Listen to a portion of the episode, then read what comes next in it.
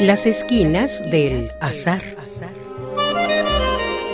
Todo encuentro casual es una cita y toda cita una casualidad. Diálogos con Oscar de la Borbolla.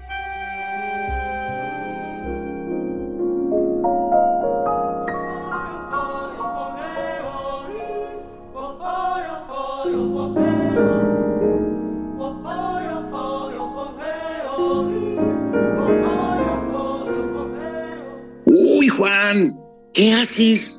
Nunca te había visto con esa cara como de iluminado. Estás absorto, como si estuvieras soñando despierto. ¿Eh? ¿Eh? ¿Eh? ¿Qué, qué, qué? ¿Qué? Perdón, Oscar. Hola, este.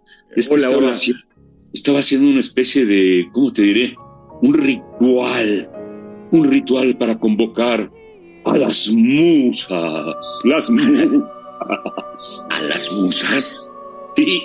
Siglo XXI y a las Ya musas. Sí. Quiero escribir un cuento. Un cuento magnífico. El mejor cuento de Poe, o de Cortázar, o de Quiroga, o de Chekhov. eh, en fin, así como esos grandes cuentistas. Así, yo quiero escribir uno como ellos. Ah, ¿y tú crees que encomendándote a las musas lo vas a conseguir? Bueno, no estoy del todo seguro, ¿eh? Seguro, seguro no estoy, pero este he leído y oído mucho acerca de la inspiración.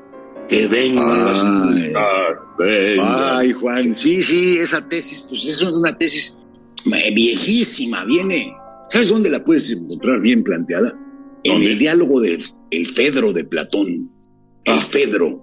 Ahí dice que un poema hecho exclusivamente por un poeta, por mucha técnica que tenga, no pasa de ser una obra mediocre. Ah, caray. Y que para que las musas realmente hagan una obra excelsa, necesitan insuflarle al poeta. O sea que solitos no nos sale bien las cosas.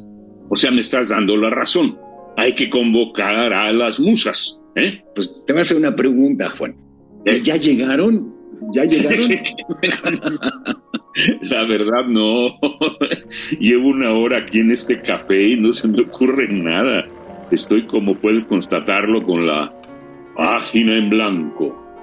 Pues en blanco no, ya la manchaste de café, caray. Pero, mira, no dudo que cuando se escribe, se compone música o se hace cualquier cosa, hay unos días mejores que otros. Días en que el asunto fluye con facilidad y días pésimos en que te sale algo con dificultad o de plano no te sale nada. Ajá. Pero de ahí a que las musas te inspiren, pues hay un gran trecho, Juan. ¿Y entonces de qué depende, Oscar? Yo quiero escribir un cuento y ni siquiera se me ocurre una mugre historia, ni una historia. Oye, pues mira, depende de muchas cosas, pero como todas las actividades que realizamos, necesita práctica. Para escribir hay que escribir y escribir y escribir y echar a perder muchas páginas y también leer y leer y leer y leer mucho. Ajá, ya he escuchado eso. Escribir y escribir, leer y leer. Pero a ver, explícame. ¿Para qué leer? ¿Para tener mucho de dónde plagiar? No, Juan, no, no, no, no, no, no, para nada. No niego que las lecturas te influyan, Ajá. pero de ahí a copiar, pues también hay un gran trecho. Mira, te voy a explicar por qué leer y leer mucho es bueno.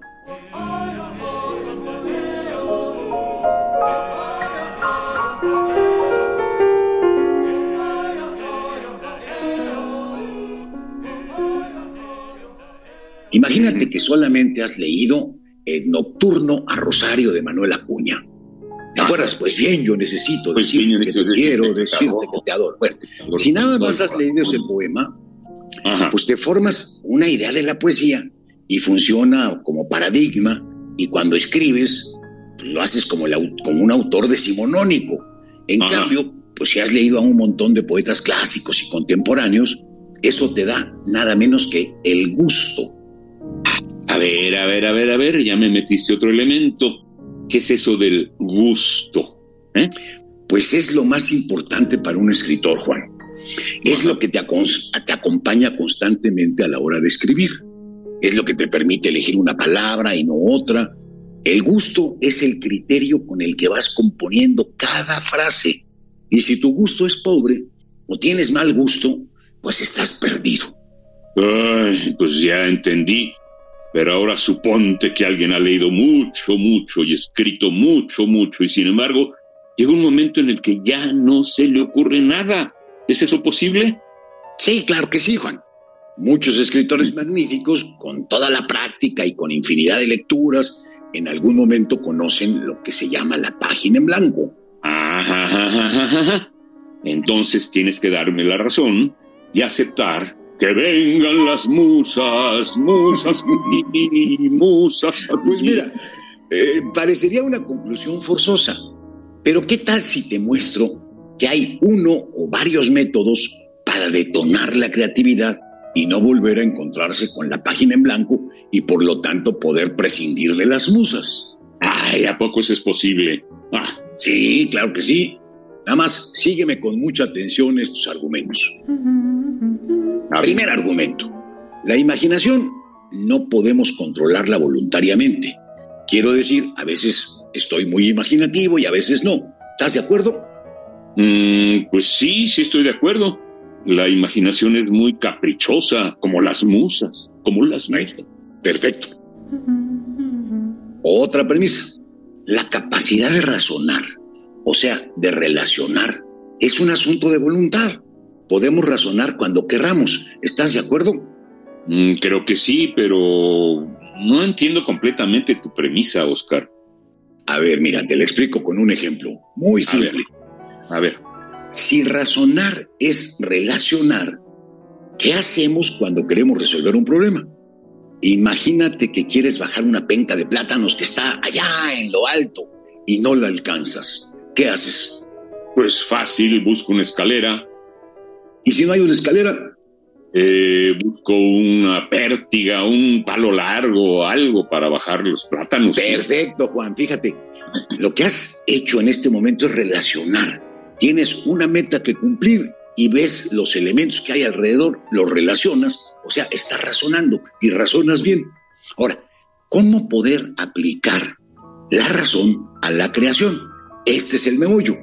Pues no es tan difícil, fíjate. Basta con reunir dos elementos que entre sí no tengan nada que ver y preguntarnos por qué están juntos. Por ejemplo, escógete un objeto cualquiera. Un objeto cualquiera, un zapato rojo de tacón alto. bien, bien, bien. Fíjate, si ese zapato rojo lo pongo en una zapatería, pues ahí está bien, no tiene nada que, decirnos. Pero en cambio, si ese zapato rojo lo coloco en... ¿En dónde será bueno? En la duna de un desierto. A ver, imagínate que está el zapato rojo encima de la duna de un desierto. A ver, me concentro y me imagino el zapato rojo de tacón alto en una duna en el desierto. Ya. Eh, magnífico, Juan. Ahora, yo ya también lo vi. Pregúntate, ¿qué hace ahí? ¿Cómo llegó ahí? ¿Por qué está ahí? Ah, pues lógico. Se me ocurre que eh, algún camello, alguien en un camello secuestró a una mujer y en el forcejeo ella perdió el zapato. ¿Eh? Pues muy bien. Y a mí se me ocurre que del otro lado de la duna hay una avioneta que se estrelló y el zapato de una de las pasajeras vino a dar hasta acá. Ahora, ¿te fijas? Racionalmente encontramos las posibilidades que ofrece la imagen un zapato rojo encima de la luna del desierto, pues tenemos ya dos historias. O de la mujer secuestrada o la del choque del avión. Ah, está magnífico el método.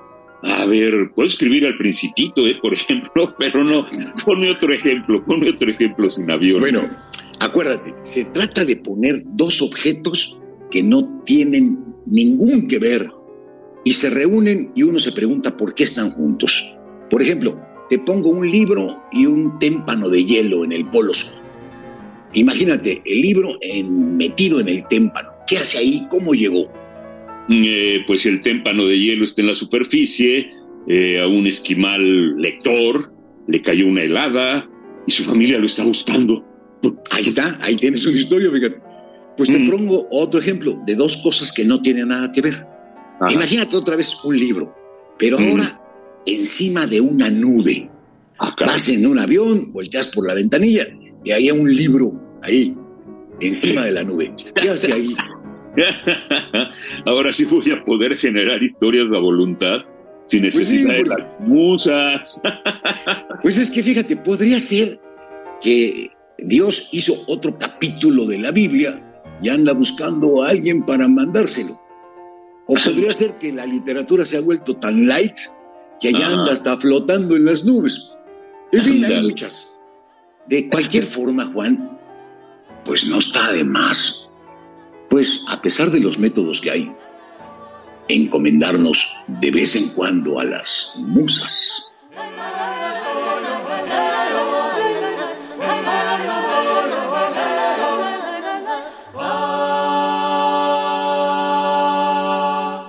Ay, claro, me voy a volver a concentrar. Musas a mí, musas a mí. Juan, mejor usa este método para que se te ocurra una historia. Oh, está bien. Te voy a hacer caso una vez más. Siempre te hago caso.